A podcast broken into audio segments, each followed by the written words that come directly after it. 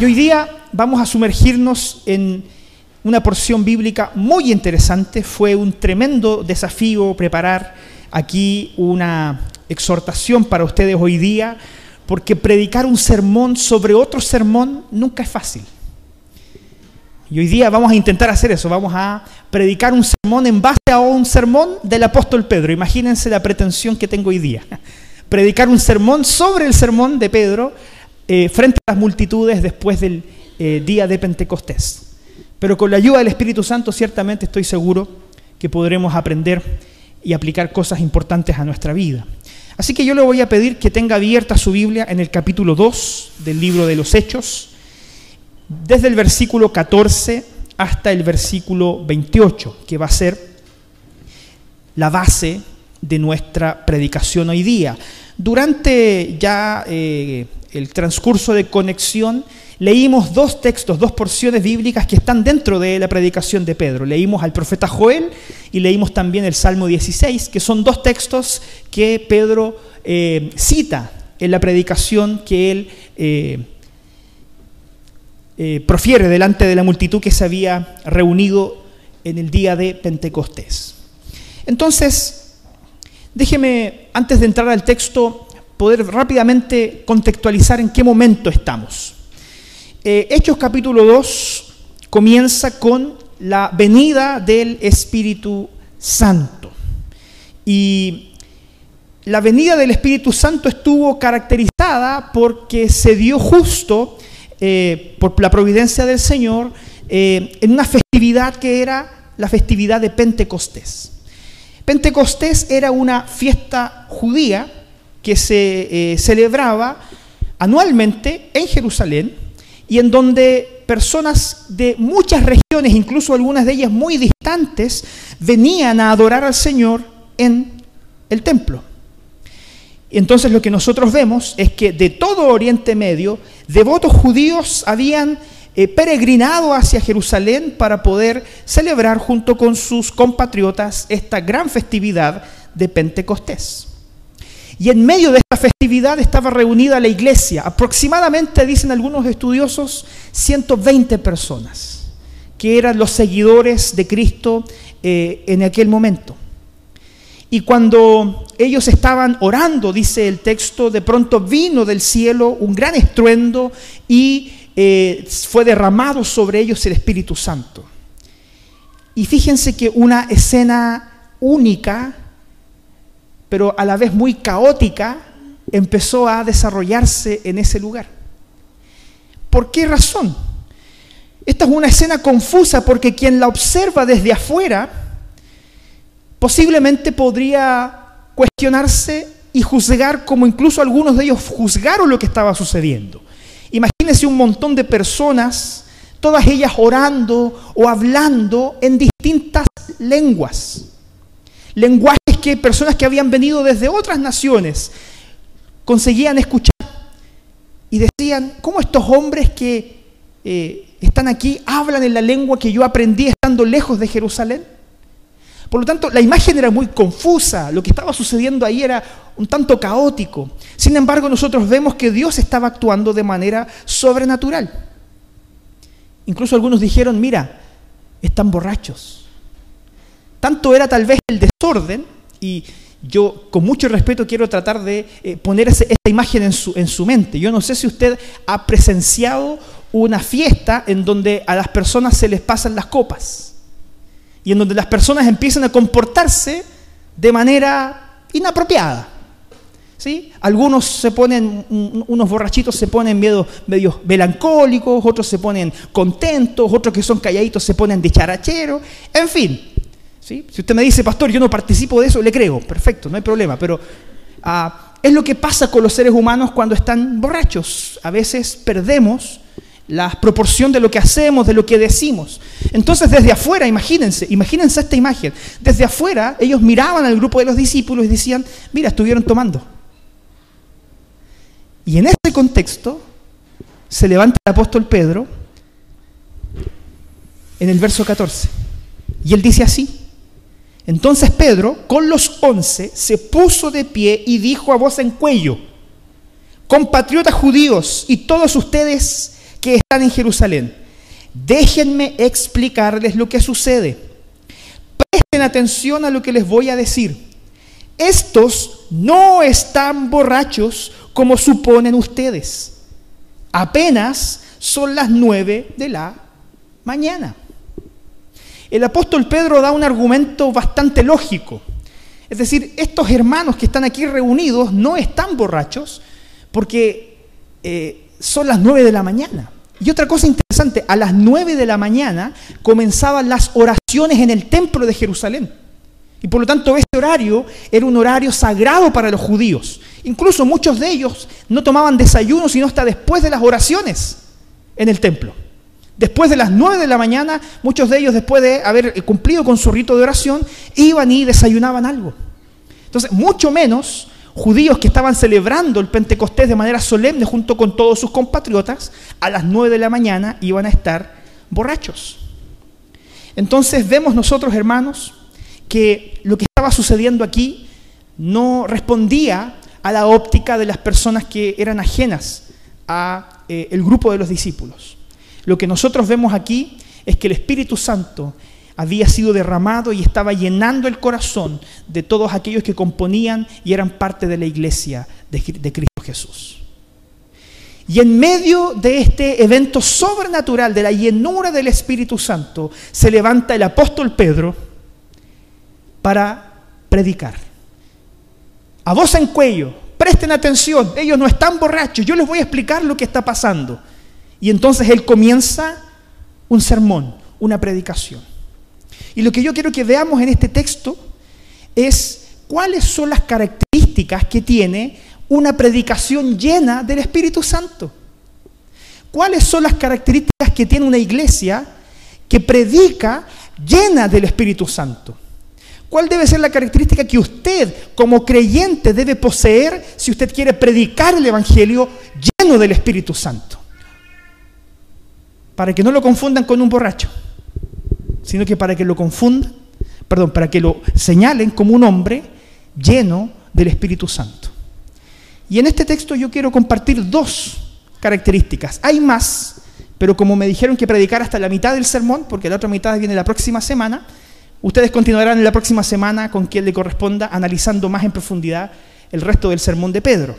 Pero vamos a alcanzar a ver dos características de una predicación llena del Espíritu Santo. Y la primera de ellas es que una predicación llena del Espíritu Santo es una predicación bíblica. Si usted quiere o anhela predicar con el poder del Espíritu Santo, sus palabras, ¿de dónde tiene que usted extraerlas? Y no hay muchas alternativas. Yo voy a decir, hay solamente dos. Usted puede extraer sus palabras desde su experiencia o desde la palabra de Dios. ¿Sabe lo que hizo Pedro? Pedro decidió darle contenido a su predicación citando la Biblia. Fíjense, eso es lo que dice eh, a partir del versículo 17.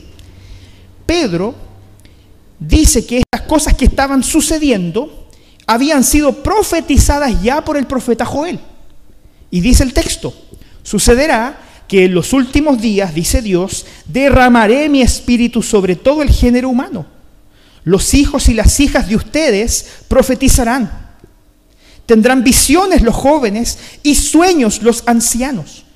En estos, en esos días derramaré mi espíritu aún sobre mis siervos y mis siervas y profetizarán.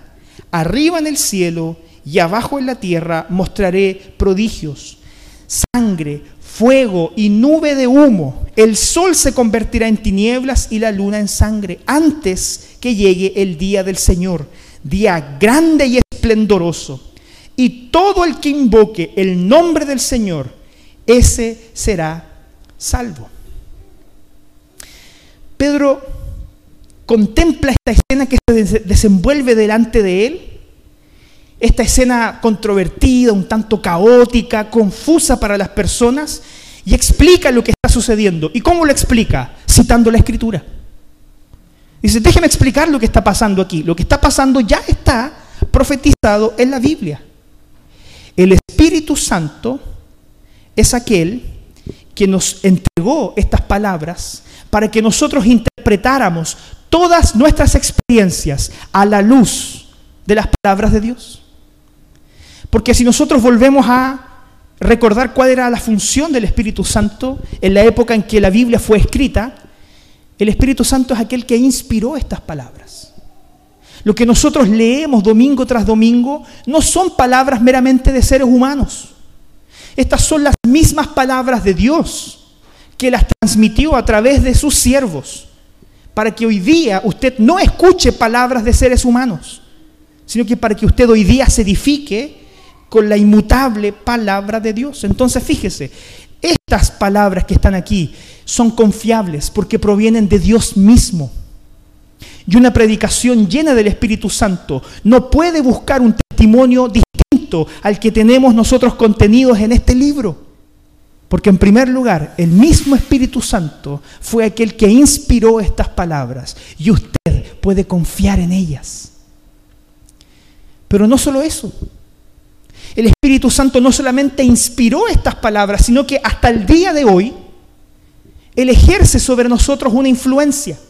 Y esa influencia los teólogos la llaman la iluminación. Hoy día cuando usted abre la escritura puede ser asistido por el Espíritu Santo para que aquello que está contenido en estas palabras pueda ser aplicado en su vida. Para que aquellas palabras que Jesucristo reveló para que aquellas palabras que desde el antiguo pacto, el antiguo testamento han venido bendiciendo al pueblo de Dios, hoy día también bendigan tu vida. Debemos volver a la escritura. Pedro no quiso explicar la experiencia de los discípulos diciendo, sí, lo que pasa es que entramos en un éxtasis. No, él dice, la respuesta está en la Biblia. La respuesta está en la Biblia. Porque el profeta Joel, en el año 800 antes de Cristo, profetizó lo que sucedería en este día. Profetizó que las personas iban a hablar en lenguas.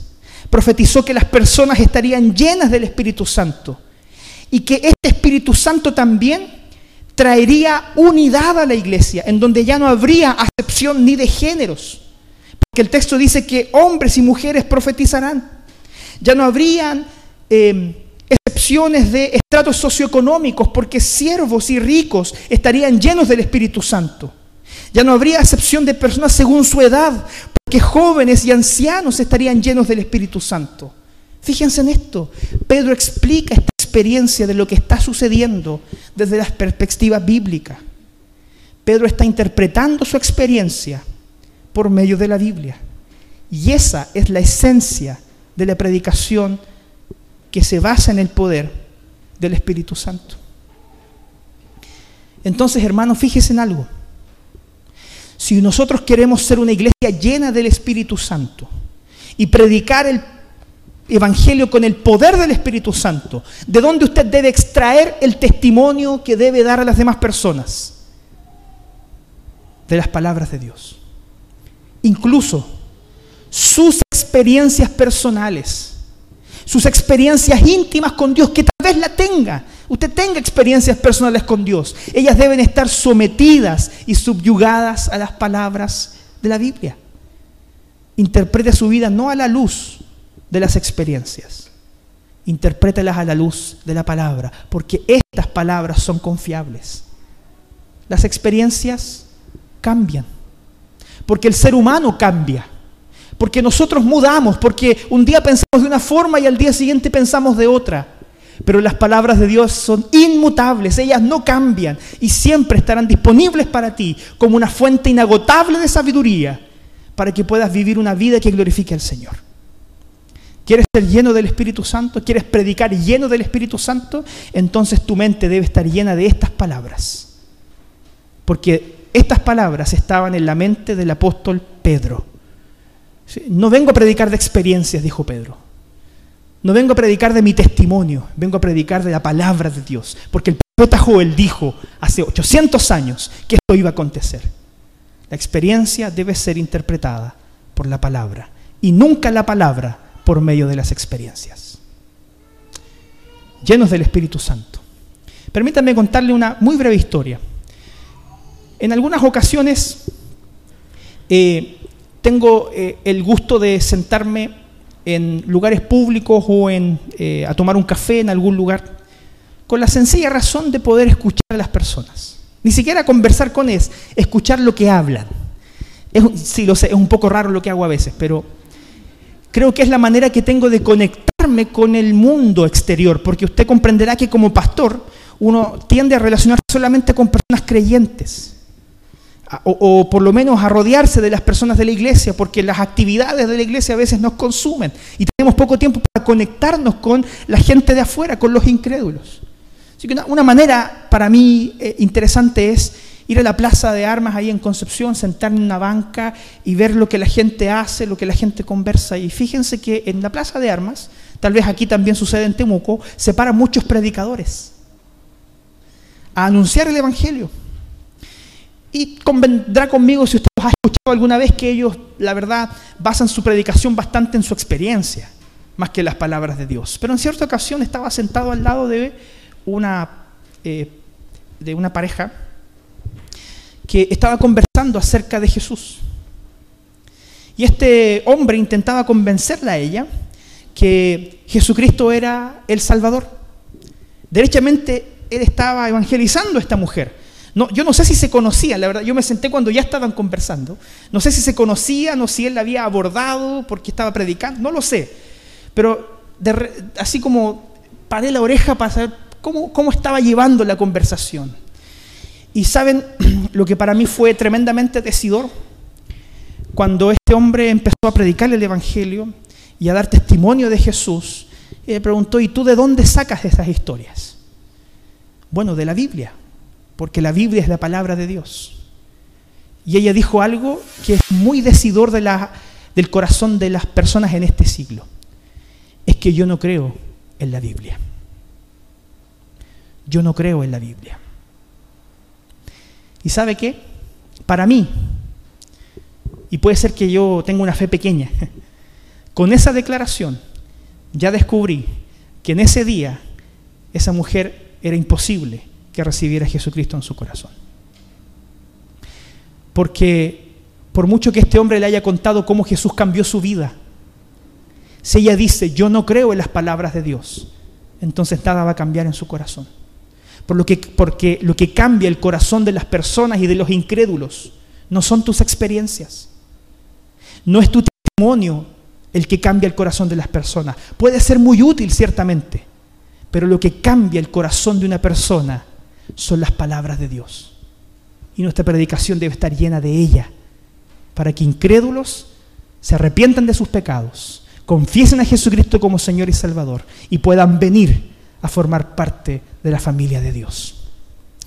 ¿Crees tú en la Biblia? ¿Crees tú que la Biblia es la palabra infalible de Dios? Si no es así, te damos la hermosa oportunidad de que tal vez te puedas acercar a nosotros ¿Sabe qué? Yo tengo mis dudas con la Biblia. Con todo gusto nosotros te guiaremos para que tú descubras que no hay un libro más consistente y coherente que la Biblia sobre la cual nosotros podemos fundar el contenido de nuestra fe, apuntando siempre a nuestro gran Salvador, que es Cristo Jesús. Entonces, una predicación llena del Espíritu Santo es primero una predicación bíblica. Pero hay una segunda característica. Yo les dije que íbamos a hablar sobre dos. La primera es que ella debe ser bíblica. La segunda es que además debe ser una predicación cristocéntrica. Una predicación cristocéntrica. Después de que Pedro cita a Joel para explicar la experiencia mediante lo que la palabra había anunciado, se paró delante del pueblo, versículo 22, diciendo, pueblo de Israel, Escuchen esto.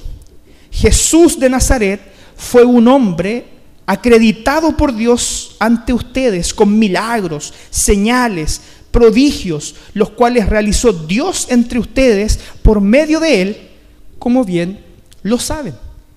Él está hablando a muchas personas que vieron con sus propios ojos el ministerio de Jesús. Muchos vieron con sus propios ojos a Jesús sanando enfermos. Muchos vieron con sus propios ojos a Jesús devolviendo la vida a personas que habían muerto. Pero fíjese en esto, ni aún así ellos creyeron en Jesús. Hubo muchos que viendo los milagros de Jesús, siendo evidentes delante de ellos, que Él te hacía esas cosas por el poder de Dios, aún permanecían con su corazón endurecido. Porque lo que cambia el corazón de una persona no son las experiencias, no son los milagros, son las palabras de Dios. Sigue. Jesús fue entregado según el determinado propósito y el previo conocimiento de Dios. Y por medio de gente malvada, ustedes lo mataron, clavándolo en la cruz. Sin embargo, Dios lo resucitó, librándolo de las angustias de la muerte, porque era imposible que la muerte lo mantuviera bajo su dominio. En efecto, David dice de él, veía yo al Señor siempre delante de mí, porque Él está a mi derecha, para que no caiga. Por eso mi corazón se alegra y canta con gozo mi lengua. Mi cuerpo también vivirá en esperanza. No dejarás que mi vida termine en el sepulcro. No permitirás que tu santo sufra corrupción. Me has dado a conocer los caminos de la vida. Me llenarás de alegría con tu presencia. Fíjense, Pedro continúa con su enseñanza bíblica, pero ahora la enfoca en la persona de Jesús. Porque la predicación que tiene poder del Espíritu no es solamente bíblica, ella también debe ser cristocéntrica. Esa es la meta de toda predicación, mostrar la persona y la obra de Cristo Jesús. Y es precisamente lo que Pedro está diciéndole a esta multitud que se había reunido delante de él. Esta multitud que estaba observando atónita este, esta escena caótica que algunos incluso interpretaron como una borrachera, explicándole a la luz de las palabras. El apóstol Pedro dice que estos eventos apuntan básicamente hacia la persona de Jesús. Nuevamente repito, se basa en la Biblia la predicación, pero ¿para qué? Para hacer hincapié en la pura esencia de Jesús. Jesús anduvo entre nosotros, Jesús hizo cosas maravillosas. Jesús fue ejecutado injustamente, pero no permaneció en la tumba. Él resucitó, hoy día está a la diestra del Dios Padre Todopoderoso y desde allí Él envió al Espíritu Santo. Esencialmente, lo que ven las personas en los discípulos es prueba contundente de quien Jesús dijo que era. Él dijo ser Dios. Y Él sigue hoy día siendo Dios. Por lo tanto, hermanos, la predicación que está bajo la influencia del Espíritu Santo debe ser una predicación que apunte a Cristo. Si vamos a predicar la Biblia, en definitiva debemos proclamar siempre a Jesús. Porque si cada sermón y cada mensaje no termina llevándote a la persona y a la obra de Jesús, entonces ella carecerá del poder del Espíritu para transformar tu vida. Y me preocupa mucho que tantos y tantos sermones que hoy día escucho a múltiples predicadores contemporáneos tengan una palabra muy ausente, la palabra Jesús. Hace un tiempo atrás, un eh, diácono de, de mi iglesia hizo un interesante ejercicio. Él dijo, voy a contar cuántas veces mi pastor, y se está refiriendo a mí, dice la palabra Jesús en su predicación dominical. Y la verdad es que el resultado me asombró. en una predicación que me acuerdo que él me dijo que duró 57 minutos, hago un esfuerzo tremendo por predicar menos aquí, él me, él me dijo que en 57 minutos yo había mencionado a Jesús 78 veces. 78 veces. Por lo tanto, eh, yo mencionaba el nombre y la persona de Jesús de manera constante y permanente. Y él me dijo algo interesante, pastor, por favor, siempre, siempre haga ese esfuerzo de predicarnos a Cristo. ¿Sabe por qué? Porque afuera estamos hartos de escuchar a predicadores que hablan de moral, que hablan de legalismo, que hablan de la vida y la santidad, pero no nos muestran el camino de la gracia. Y en ese mismo momento yo, delante de este diácono, dije, voy a hacer todo mi esfuerzo por seguir predicando a Cristo Jesús. Porque eso es lo que cambia y transforma la vida de las personas. Y eso me hizo meditar profundamente en mi propia predicación. En cuántas veces quizás yo me enfoqué en algunos textos bíblicos no en hablar tanto de la persona de Cristo, sino que en enseñar o transmitir principios valóricos. Los valores no están malos, pero si ellos no están motivados por un profundo amor a nuestro Salvador, entonces ellos son solamente mera religión. Volvamos a Cristo. Y cuando Él esté en nuestro corazón, sentado en el trono, entonces tu vida va a empezar a cambiar. Y Él va a empezar a hacer la diferencia en las cosas prácticas. Que tu boca, que tu mente esté llena siempre de Jesucristo. Queridos hermanos, con esto no estoy diciendo que el nombre de Jesús sea mágico, o porque tan solo con decir su nombre eso va a traer milagros o conversiones por mil. Si queremos predicar con poder del Espíritu Santo, nuestro testimonio debe ser debe apuntar siempre a mostrar la obra y la persona de Cristo Jesús a los otros. Mi pregunta para ti entonces hoy día, ¿qué tan frecuentemente tú hablas de Jesús? ¿Con qué frecuencia tú piensas en Jesús? ¿Con qué frecuencia tú le hablas de Jesús a tus vecinos, a tus amigos, a tus colegas o a tus propios familiares? O cuando te juntas con tus amigos, incluso amigos de la iglesia, ¿qué tan frecuente es el nombre de Jesús en sus conversaciones? ¿Queremos ser una iglesia y queremos ser personas llenas del Espíritu Santo? Entonces debemos tener a Cristo en nuestra mente y en nuestro corazón, para que eso se exprese mediante nuestras palabras. Eso fue lo que hizo el apóstol Pedro. Dio testimonio de Jesús y de cómo Él murió en una cruz para redimirnos de mis pecados, de tus pecados. Que el Señor entonces hoy día te permita ver a Jesús y su tremendo amor por ti manifestado en la cruz.